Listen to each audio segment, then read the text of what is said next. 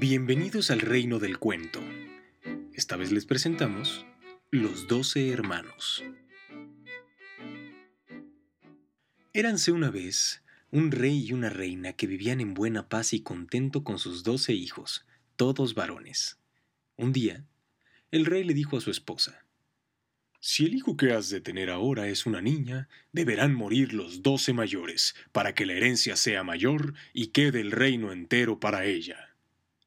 Y así hizo construir doce ataúdes y llenarlos de virutas de madera, colocando además en cada uno una almohadilla.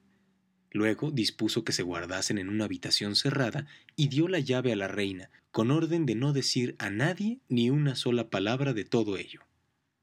Pero la madre se pasaba los días triste y llorosa, hasta que su hijo menor, que nunca se separaba de su lado y al que había puesto el nombre de Benjamín, como en la Biblia, le dijo al fin Madrecita, ¿por qué estás tan triste?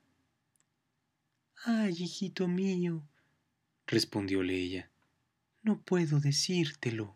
Pero el pequeño no la dejó ya en reposo, y así un día ella le abrió la puerta del aposento y le mostró los doce féretros llenos de virutas, diciéndole Mi precioso Benjamín, tu padre mandó hacer estos ataúdes para ti y tus once hermanos. Pues si traigo al mundo una niña, todos ustedes habrán de morir y serán enterrados en ellos. Y como le hiciera aquella revelación entre amargas lágrimas, quiso consolarla y le dijo No llores, querida madre. Ya encontraremos el medio para salir del apuro. Mira, nos marcharemos. Respondió ella entonces Vete al bosque con tus once hermanos y cuida que uno de ustedes esté siempre de guardia, encaramado en la cima del árbol más alto y mirando la torre del palacio. Si nace un niño, izaré una bandera blanca y entonces podrán volver todos. Pero si es una niña, pondré una bandera roja. Huyan en este caso tan deprisa como puedan y que Dios los ampare y guarde. Todas las noches me levantaré a rezar por ustedes en invierno para que no les falte un fuego con que calentarse, y en verano para que no sufran demasiado calor. Después de bendecir a sus hijos, partieron estos al bosque. Montaban guardia por turno, subido uno de ellos a la copa del roble más alto, fija la mirada en la torre. Transcurridos once días, llegó el turno de Benjamín, el cual vio que izaban una bandera. ¡Ay! No era blanca, sino roja como la sangre, y les advertía que debían morir. Al oírlo los hermanos dijeron encolerizados Que tengamos que morir por causa de una niña. Juremos venganza. Cuando encontremos una muchacha haremos correr su roja sangre. Se adentraron en la selva y en lo más espeso de ella, donde apenas entraba la luz del día, encontraron una casita encantada y deshabitada. Viviremos aquí, dijeron. Tú, Benjamín, que eres el menor y el más débil, te quedarás en casa y cuidarás de ella, mientras los demás salimos a buscar comida. Y se fueron al bosque a cazar liebres, venados, aves, palomitas y cuanto fuera bueno para comer. Todo lo llevaban a Benjamín, el cual lo guisaba y preparaba para saciar el hambre de los hermanos. Así vivieron juntos diez años, y la verdad es que el tiempo no se les hacía largo. Entretanto, había crecido la niña que diera a luz la reina. Era hermosa, de muy buen corazón, y tenía una estrella de oro en el medio de la frente. Un día que en el palacio hacían limpieza, vio entre la ropa doce camisas de hombre y preguntó a su madre ¿De quién son estas doce camisas? Pues a mi padre le vendrían pequeñas. Le respondió la reina con el corazón oprimido. Hijita mía, son de tus dos hermanos. ¿Y dónde están mis dos hermanos? dijo la niña. Jamás nadie me habló de ellos. La reina le dijo entonces ¿Dónde están? Solo Dios lo sabe. Andarán errantes por el vasto mundo. Y llevando a su hija al cuarto cerrado, abrió la puerta y le mostró los doce ataúdes, llenos de virutas y con sus correspondientes almohadillas. Estos ataúdes, le dijo, estaban destinados a tus hermanos pero ellos huyeron al bosque antes de nacer tú. Y le contó todo lo ocurrido. Dijo entonces la niña. No llores, madrecita mía. Yo iré en busca de mis hermanos. Y cogiendo las doce camisas, se puso en camino. adentrándose en el espeso bosque. Anduvo durante todo el día y al anochecer llegó a la casita encantada. Al entrar en ella se encontró con un mocito, el cual le preguntó ¿De dónde vienes y qué buscas aquí? maravillado de su hermosura, de sus regios vestidos y de la estrella que brillaba en su frente. Soy la hija del rey, contestó ella. Y voy en busca de mis dos hermanos. Y estoy dispuesta a caminar bajo el cielo azul hasta que los encuentre. Le mostró al mismo tiempo las doce camisas, con lo cual Benjamín supo que era su hermana. Yo soy Benjamín, tu hermano menor, le dijo. La niña se echó a llorar de alegría, igual que Benjamín. Se abrazaron y besaron con gran cariño. Después dijo el muchacho. Hermanita mía, aún queda un obstáculo. Nos hemos hecho el juramento de que toda niña que encontremos morirá ante nuestras manos, ya que por culpa de una niña hemos tenido que abandonar nuestro reino. A lo que respondió ella. Moriré gustosa si de ese modo puedo salvar a mis hermanos. No, no, replicó Benjamín. No morirás. Ocúltate debajo de este barreño hasta que lleguen los once restantes. Yo hablaré con ellos y los convenceré. Y así lo hizo la niña. Por la noche regresaron de la casa los demás y se sentaron a la mesa.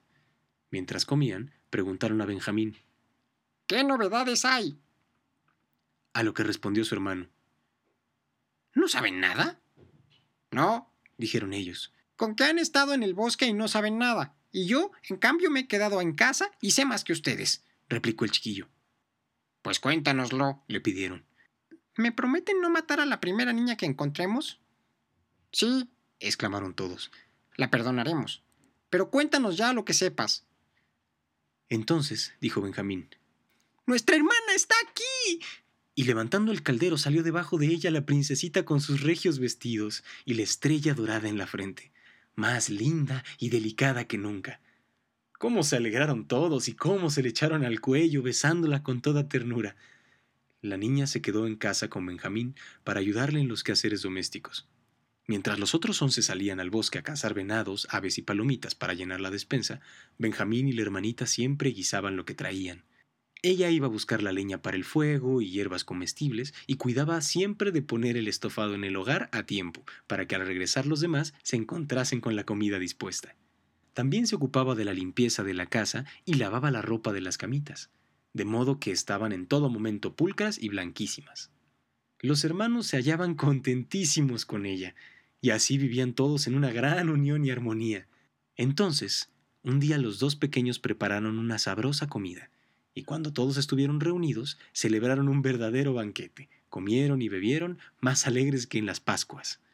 Pero ocurrió que la casita encantada tenía un jardincito, en el que crecían doce lirios, que también se llamaban estudiantes.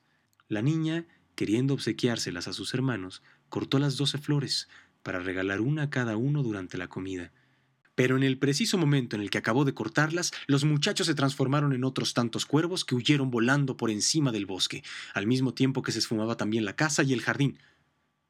La pobre niña se quedó sola en plena selva oscura, y al volverse a mirar a su alrededor, se encontró con una viejita que estaba a su lado que le dijo Hijita mía, ¿qué has hecho?